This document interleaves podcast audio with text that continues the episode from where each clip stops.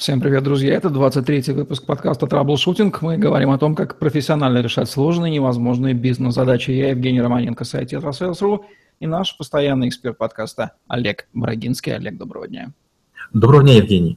Олег Брагинский, специалист номер один по troubleshooting у в России и СНГ, гений эффективности по версии СМИ, основатель школы troubleshooter ов и директор бюро Брагинского, кандидат наук, доцент, автор двух учебников, восьми видеокурсов и более 600 статей. Работал в пяти государствах, руководил 190 проектами в 23 индустриях, 46 стран, 20 лет проработал в компаниях Альфа Групп. Один из наиболее просматриваемых людей планеты – сети деловых контактов LinkedIn. Добрались, наконец-то, до любимой темы Олега Брагинского – Big Data. Если помнится, мы с вами на этой теме и познакомились. В связи с чем поблагодарим нашего неизвестного широкому кругу, но нам известного визави, который этому поспособствовал. Вопрос первый. Есть мнение одного а, известного российского IT-функционера, который раньше все подсчитывал в интернете, а потом вдруг стал госчиновником. Он говорил, big data такая новая нефть. Ну, мол, деньгами пахнет для страны. А что в этом правда, а что вымысел? Я бы сказал, что big data все-таки не нефть, и деньгами она не пахнет, тем более для страны. Big data – это а, набор методов, механизмов, алгоритмов, а, хитростей, трюков – а, который позволит сделать бизнес один эффективнее, чем другой. Если его внедрить на уровне всей страны, это все равно, что а, обе части уравнения умножить на одно и то же число. А, оно не изменится. Поэтому для страны или для государства big data точно не нефть. А что вообще скрывается за словосочетанием big data, большие данные в переводе на русский язык? На, на моей жизни, на моей э, практике много раз менялись данные. Был data mining, был э, business intelligence, были big data, smart data, э, accurate data, какие угодно. Но в конечном итоге big data обычно это сверхбольшие массивы данных различного уровня структурированности, скорость накопления высокая, объем значимый, реагировать нужно быстро – и э, данные проходят слишком в разных форматах, и текстовые, и цифровые, и оценочные, и качественные, и количественные, какие угодно. Вот что считается big data. Э, ключевые слова сверхбольшие и разный уровень структурированности, дабы их не посчитали, э, скажем так, малопонятным информационным мусором. Как понять, что из этого, в общем-то, данные нужные, а что не нужные? Или в Big Data нет понятия ненужных данных? Ну вот сколько людей, столько и мнений. Пока наука не формализована, есть несколько научных школ, я вот приверженец одной из них. Я считаю, что не бывает ненужных данных. Я в этом деле абсолютный цифровой маньяк. А, один из подходов, с помощью которых я работаю с Big Data, это я выдумываю новые данные, которые можно вытащить. Например, когда мы работали для сети одной из АЗС, там было много разных э, big data. Одна из них – это мы работали с персоналом. Я взял из э, каждого человека, с фотографии каждого сотрудника, взял э, пять цветов цифровой пипеткой. Это волосы, это кожа, это цвет глаз, это цвет зубов, это цвет цвет губ. Это те данные, которых у компании не было. Поэтому большие данные – это, как правило, то, чего у компании нет, то, что ей предстоит собрать. А в другом кейсе мы собирали температуру, влажность, освещенность и уровень шума, шума до входа в магазины и уже после входа в магазин. И таких кейсов очень много. Как правило, у компании нет больших данных, если они этим специально не занимаются. У них есть обычные учетные системы. Что такое данные ранструктурированные? Вот, допустим, возьмем а, ту же гостиницу W, проект, который я делал в городе Питере с партнером, о чем было несколько, несколько статей в последнее время напечатано. А гостиница начала терять свои позиции э, в Booking.com и TripAdvisor. Что мы сделали? Мы руками выгрузили все отзывы, и каждый отзыв, каждый текстовый блок превратили в набор математических понятий. То есть мы из текста создали данные – а Big Data – это инструмент проверки гипотез заранее родившихся в голове, или это просто перелопачивание данных в э, целях поиска новых и неочевидных открытий, которые никаким иным образом не могут быть получены, кроме как? Я бы сказал, это сочетание. Есть два типа людей, работающих с данными. Первые – умные, прозорливые, которые строят гипотезы и предполагают о том, что некоторые из них могут сработать. Иногда получается так. Иногда бывает сложнее. Те задачи, которые считаются нерешаемыми, те задачи, с которыми несколько команд уже не справились, я прихожу, зная, что были неудачи, я обычно решаю полным перебором. Многие считают меня безумцем, многие считают, что это крайне неэффективно, но пока еще тьфу -тьфу не было такого, чтобы именно полный перебор не дал, не дал находки. Есть ли у бизнеса четкое понимание пользы от Big Data, или это воспринимается по большей части скептически, как новомодная и дорогая забава математиков от бизнеса с не очень понятным возвратом на инвестиции времени и ресурсов в эту аналитику? Э, у каждого инструмента бывает своя мода. У Big Data был взлет, было падение. Я не зря за них вцепился, потому что, во-первых, я в них разбираюсь немного, а во-вторых, у меня было много успехов. Но уже считается, что данный термин скомпрометирован. Если вы будете кому-то пытаться продавать big data, может ничего не получиться. Я часто а, беру решать задачу, решая с помощью big data, но об этом не говорю. Но одна из моих таких любимых задач, о которой мы уже с вами говорили, это кластеризация. Это когда я с помощью больших данных, нарощенных данных, а, создаю типизацию клиентов, продавцов, продуктов, товаров, услуг, но уж потом ищу различные закономерности. Опять же, бывают закономерности всякие разные, непонятные, которые трудно трактовать, но можно использовать. Например, в магазинах э, азбуки вкуса любой сыр, завернутый в красную упаковку, покупают лучше, чем э, если он будет в родной упаковке. Можно сколько угодно рассуждать, почему это происходит, я так не поступаю. Если механика работает, я ее использую. То есть это не открытие очевидных закономерностей а, путем анализа, а не значит, выдвижение каких-то гипотез ну, вот с красным сыром. То есть не объяснение причин мироустройства, а их обнаружение и использование. Да, я, я использую второй подход. Вот, например, а, такая ситуация была, скажем, а, в одном из бизнесов ритейла – было много типов клиентов, и я говорю, а вот этот тип клиентов, скорее всего, взрослые люди, у которых, наверное, нет детей. Ну, по, по, по типу покупок это видно. Добавьте э, дорогие сорта э, кормов для животных, для кошек и собак, и будут продажи. Они начались. То есть Big Data – это, с одной стороны, математика, с другой стороны, гипотеза, с третьей стороны, догадки и трактовки. Big Data – это такой эдакий прецизионный инструмент борьбы за единицы или даже десятые доли процента показателей эффективности на высококонкурентных развитых рынках или и на развивающихся, как, например, российский, где неэффективность по-прежнему вызывает, выживает за счет дичайшей маржи в десятки или сотни процентов, она тоже пригодна. Я бы сказал так, что для большинства бизнесов западных Big Data это уже настолько глубокая данность, настолько много инструментов, в том числе и онлайновых, что там практически сложно выжать из какого-то бизнеса процент. В России тоже маржа нас снижается, но все равно э, применение Big Data в России, ну, на моей практике, от 4 до 7 процентов дает эффективности, то есть не космические проценты. Хотя, конечно, справедливости ради нужно сказать, что иногда просто компании не дорабатывают. Скажем, одна из компаний, когда мы сделали им прибыль 3,47 чистую, дополнительную, они сказали, все-все-все, нам больше не нужно. Почему? Потому что а, есть некоторые проценты рекомендаций, которые легко внедрить и получить быстро прибыль, а есть, которые тяжелее, тяжелее, тяжелее. Последние проценты или доли процентов мало кому хочется добирать. Каждый считает, ну, я немножко научился на лыжах кататься, дальше, дальше уже сам. Кому Big Data эффективнее? Для B2B бизнесов или для B2C? Я долгое время занимался э, в B2C и сделал большое количество находок. А когда меня перевели э, на работу с крупными клиентами, корпоративными клиентами, у меня очень долго не получалось. Я ходил потерянный, я месяцами, неделями думал над алгоритмами, над моделями, и многое не получалось. Но потом, к счастью, удалось построить несколько моделей, ну и пошло-поехало. Оказалось, что есть принципиальная разница между физлицом и юрлицом, но, как говорит э, один из моих друзей, каждое юрлицо после 18 превращается в физлицо. Решения все равно принимают люди, поэтому общая закономерность таки есть. Как связано Big Data и типизация и кластеризация? Ну, типизация – это больше метод наблюдения, когда мало времени, когда а, есть какие-то отрывочные сведения, мы занимаемся типизацией. А вот кластеризация – это такая уже серьезная математика, и в первую очередь, конечно же, я использую Big Data.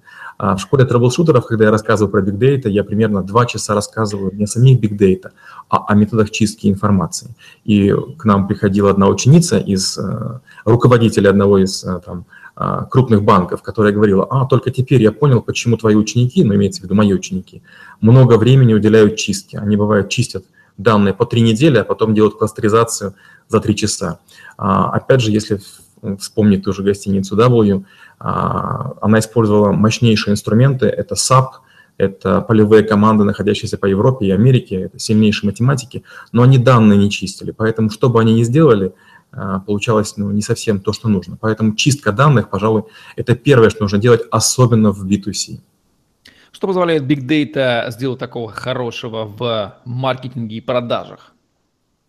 Ну, первое – это понять, кто же все-таки являются ваши клиенты. Почти каждая компания рассказывает мне о том, что знает своих клиентов и называет 2-3 параметра. В общем случае это сегментация. Вот даже только что я был в Питере, там у меня было два проекта, и мы тоже долго рассуждали о том, кто же клиенты. Но математика показывает настолько потом разные типы клиентов, а, что любой здравый смысл ломается о вот эту вот бетонную стену математики.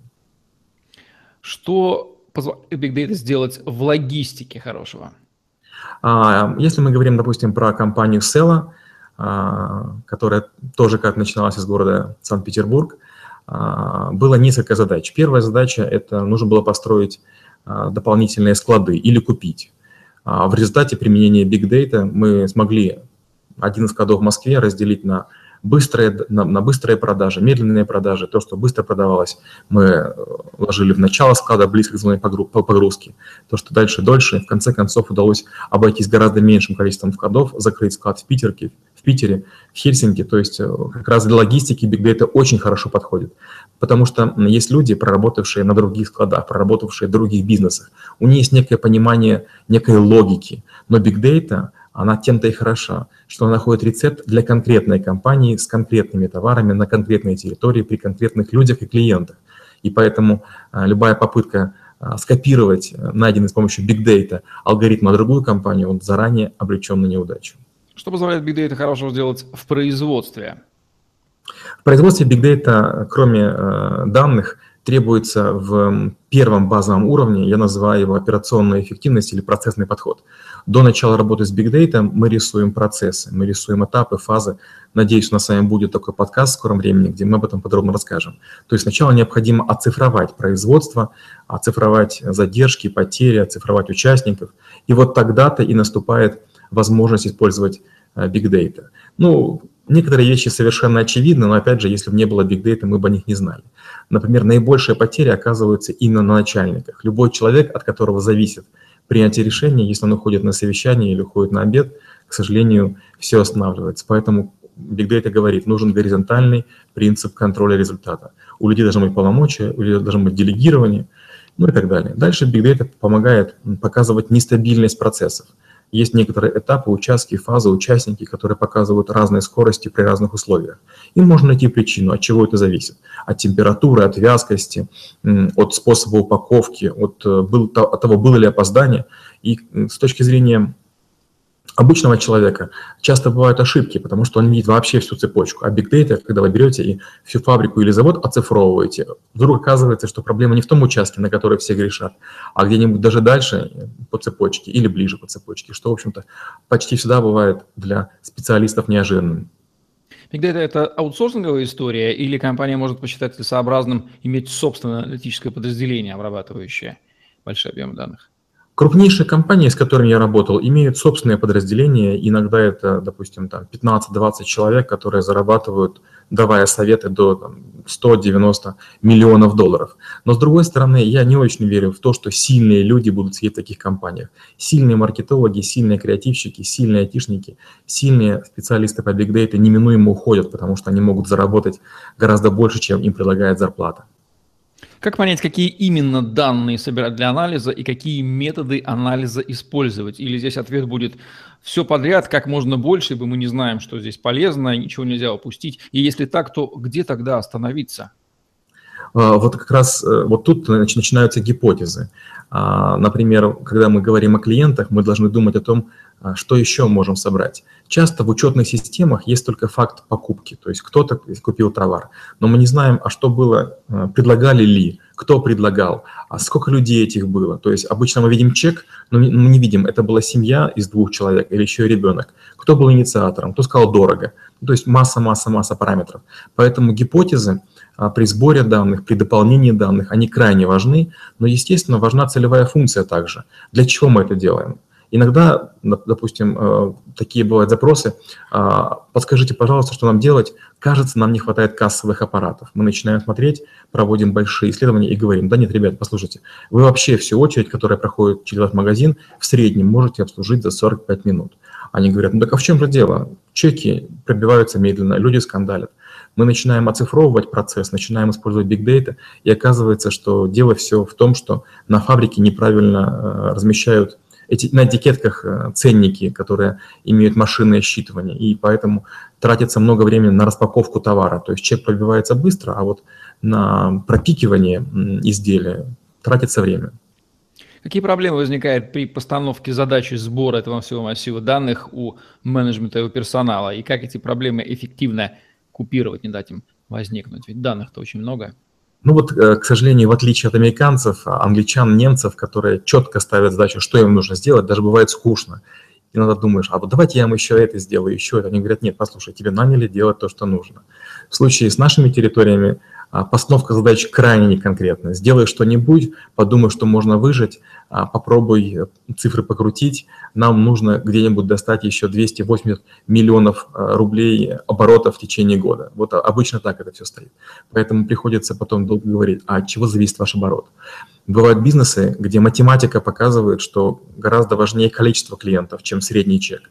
Ну а часто компания говорит, наша задача побольше загружать каждого конкретного клиента – такой проект у меня был недавно, оказалось, что прибыль компании на 93% зависит от количества чеков, и лишь на 12% зависит от эм, размера чека. Это для компании большое открытие. Система лояльности, когда мы строим, используя Big Data, тоже оказывается, что есть большой класс клиентов, которые приходят только один раз и уходят, потому что у них нет шанса добиться нового уровня карты лояльности, они сникают и уходят, потому что о них не подумали, по них не считали. Компания думает, допустим, опять же, рестораны об уровне скидок, и какой установить, от какого размера чека, и думает о том, что как бы сделать так, чтобы клиенты не обманули.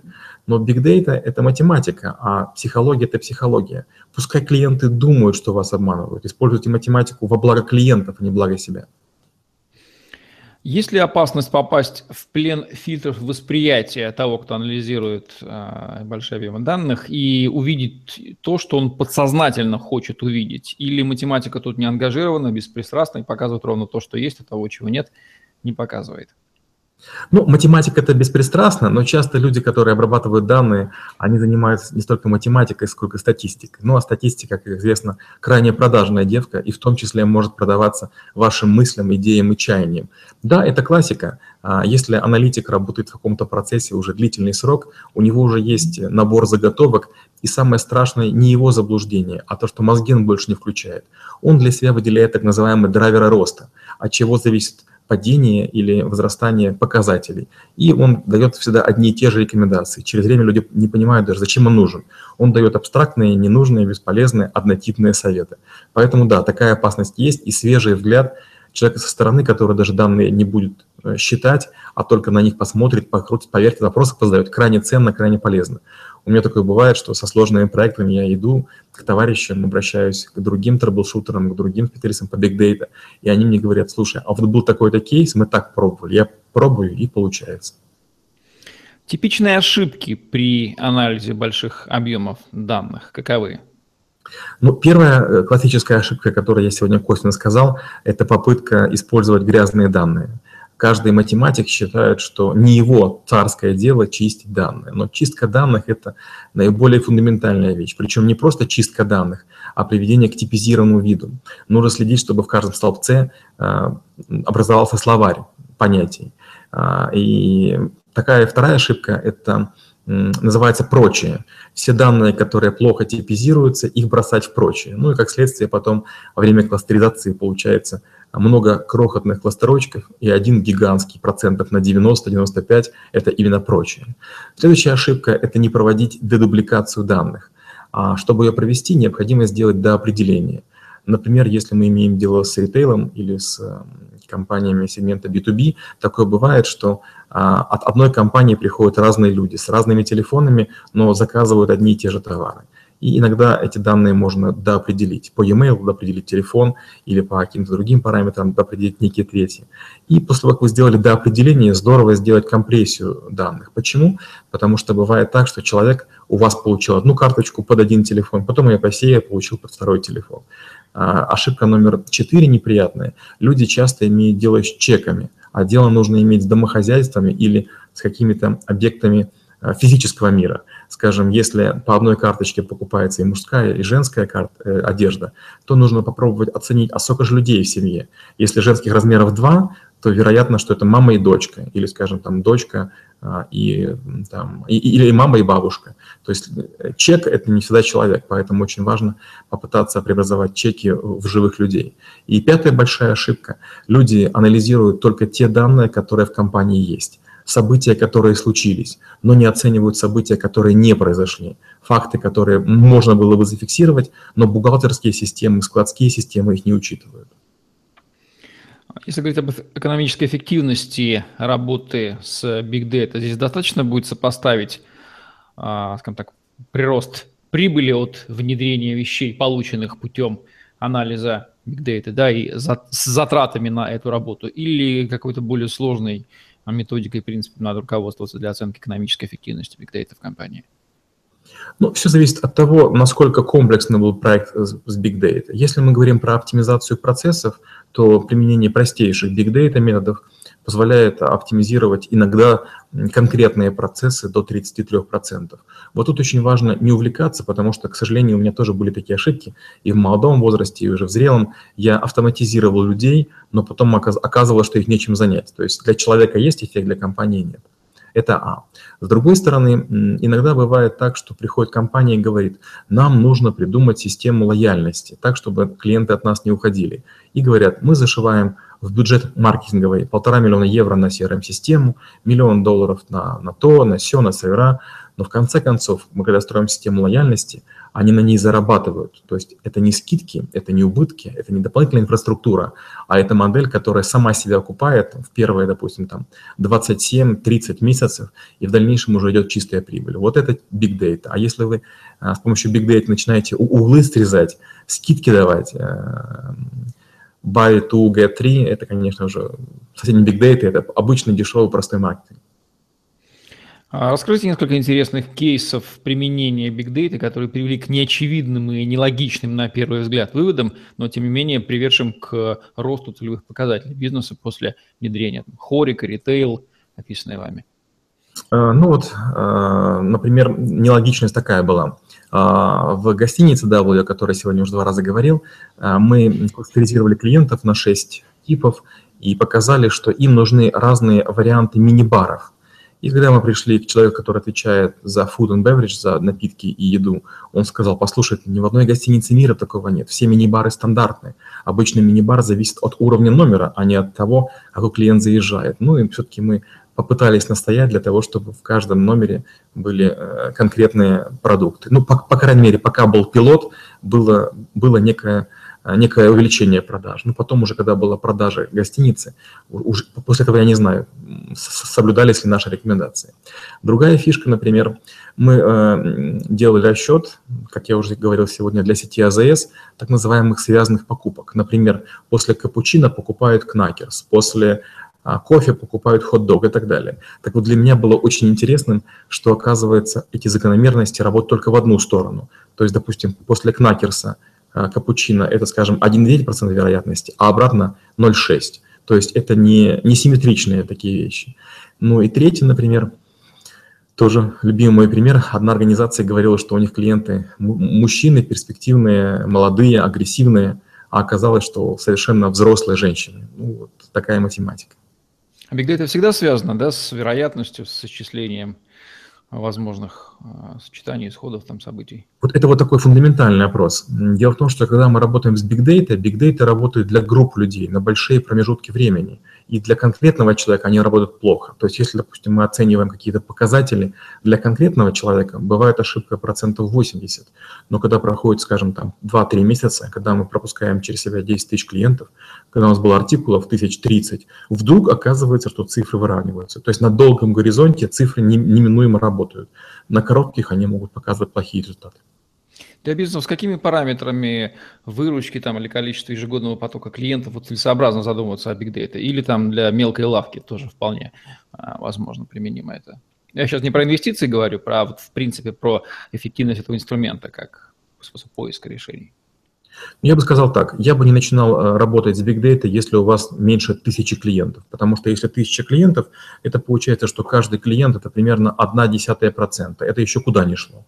Но вот у меня была попытка сделать э, некий расчет на 300 клиентов, на 400 клиентов, но это совсем плохие показатели, не имеет смысла этим заниматься. А уже вверх, если у вас там хотя бы 10 тысяч клиентов есть и больше, там уже значения не имеет. Многие заблуждаются, думая, что Big Data должны быть миллиарды строк. Э, у меня есть опыт работы с корейскими компаниями, с китайскими компаниями, где клиентов неизмеримо больше, чем, скажем, в России. Я бы не сказал, что что-то меняется. То, что я считал в Украине, то, что я считал в Беларуси, в Казахстане, в России или в Китае, то есть от 10 тысяч клиентов уже значения не имеет. То есть миллиарды строк или десятки миллиардов строк – это глобально не принципиально. Поэтому неправы те, кто высокомерно считает, что у них много строк, много столбцов, поэтому большие данные. Нет, я бы сказал, от тысячи клиентов это вполне могут быть большие данные. Или это, это же универсальный инструмент в любой стране работающий, или есть какие-то национальные особенности? Хотя какие они здесь могут быть у математического метода? А, ну, вопрос, вопрос имеет право на существование. Дело в том, что часто мы некие показатели, которые существуют в реальной жизни, мы должны их кодифицировать. А, помните, мы говорили о том, что процессная эффективность, этапы, процессы, фазы – вот э, как только мы начинаем все оцифровывать, вот тут важно понимание, тут нужен местный человек, тут нужен человек той культуры, в которой мы работаем, потому что некоторые вещи ускорять нельзя, замерять нельзя, изменять нельзя. Допустим, там в некоторых странах рабочие, заходя на стройку, должны помолиться. Да, там их работает 30 тысяч человек, да, они там чуть ли не ложками копают свои какие-то котлованы или траншеи, и, казалось бы, можно бы время сэкономить, но культура говорит, вот в эту часть не лезь, в эту часть не подходи. Поэтому некоторые вещи помечаются как вот это не оптимизировать из-за культурных особенностей или религиозных. Некоторые вещи нельзя а, трогать, потому что, скажем, есть страны, в которых доверие априори, поэтому контролера не ставят, ну и так далее. Поэтому все-таки особенности есть, но они не на, не на уровне данных, а на уровне их кодификации до внесения в базу, которая потом будем применять методики Big Data. Какое будущее Big Data для бизнеса? Я часто говорю такую фразу, что если у вас что-нибудь не получается с данными, то, скорее всего, виноваты не методы, а их профанаторы. Я знаю много людей, которые выполняют невероятно точные расчеты, э, там 9 знаков после запятой для того, чтобы построить, там, скажем, корабль длиной 120 метров. И я, я тоже такую ошибку совершил. Ко мне подошел человек, который занимался инженерией, и говорит, послушай, ты понимаешь, что при а, сильных волнах а, скручивание корабля может достигать там 7 метров по длине, поэтому твои там а, даже десятые доли миллиметра это просто ну, совершенно не, неприемлемая точность. Поэтому от точности мало чего зависит. А, гораздо важнее а, точное понимание, что мы делаем, для чего мы делаем, какие мы ожидаем результаты. Что нужно добавить под финал к тому, что уже произнесли? Я бы хотел сказать, что Big Data – это действительно моя любимая э, такая стезя. Э, много людей есть, которые некоторые поддерживают мои методы, некоторые не поддерживают. И я понимаю, почему поддерживают одни, почему не поддерживают другие. Те, кто поддерживают, те знают результаты. А не поддерживают те, которые говорят, что я использую слишком простые методы, слишком упрощенные подходы. А, к сожалению, Big Data – это не синусы, косинусы и какие-то сложные интегралы. Big Data – это в первую очередь здравый смысл. Это не вопрос точности коэффициентов, это вопрос креативности гипотез, трудолюбия и, как мы уже говорили, чистоты данных. Ну что, Алекс, спасибо. Будем завершать наш сегодняшний выпуск про Big Data подкаста «Траблшутинг», где мы говорим о том, как профессионально решать сложные, невозможные бизнес-задачи. Олег Брагинский и Евгений Романенко были с вами. Лайк, комментарий. Смотрите нас на Tetrasales.ru в YouTube в постере. Хэштег Олег Брагинский. Tetrasales вам помощь. На сегодня все. Всем отличного дня. Оставайтесь с нами. До новых встреч. Всем пока. До встречи через неделю.